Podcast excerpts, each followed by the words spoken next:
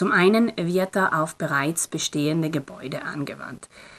Die Kosten für die Umsetzung der Maßnahmen werden in fünf Jahren von der Steuer abgeschrieben und nicht wie sonst üblich in zehn Jahren. Die Maßnahmen müssen im Zeitraum zwischen 1. Juli 2020 und 31. Dezember 2021 abgeschlossen sein. Die Immobilie muss durch diese Maßnahmen um zwei Energieklassen verbessert werden. Wenn das nicht möglich ist, dann muss die höchste Energieklasse erreicht werden. Dieser letzte Punkt, zwei Energieklassen mehr zu erreichen oder die höchstmögliche, bedarf besonderer Aufmerksamkeit.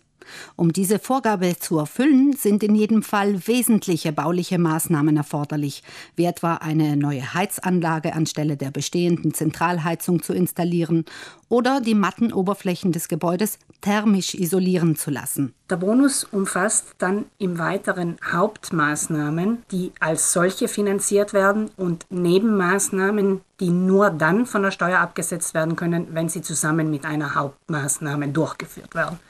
Für die jeweiligen Maßnahmen gibt es unterschiedliche Ausgabengrenzen, die finden Sie alle in unserem Leitfaden, denn die ermitteln sich anhand der Wohneinheiten des Gebäudes.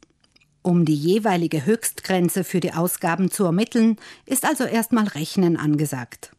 Um den Bonus auch tatsächlich in Anspruch nehmen zu können, ist es außerdem wichtig, auf die Qualität der einzelnen Elemente zu achten. Denn der ganze Vorgang muss zum einen eine Konformitätsbescheinigung enthalten und zum anderen muss er beglaubigt werden.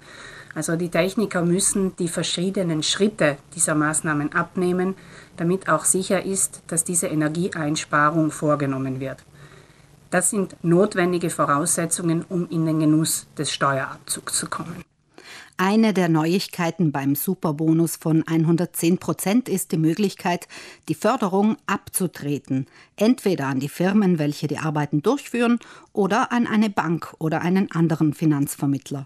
Andere Förderungen waren in der Vergangenheit auf das eigene Steuerguthaben beschränkt. Hier ist der Staat einen anderen Weg gegangen. Er hat eben diese Ausgabenhöchstgrenzen festgelegt und gesagt, man kann das Steuerguthaben auch an Dritte abgeben.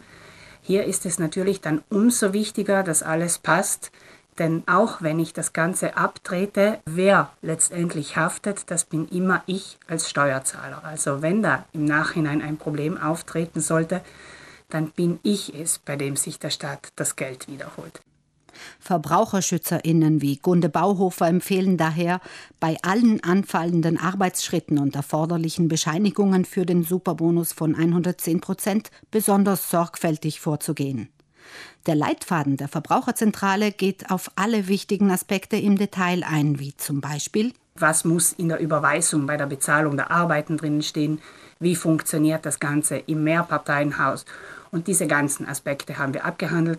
Genauso wie die Frage, wer den Superbonus von 110 Prozent in Anspruch nehmen kann, für welche Immobilien und für welche nicht.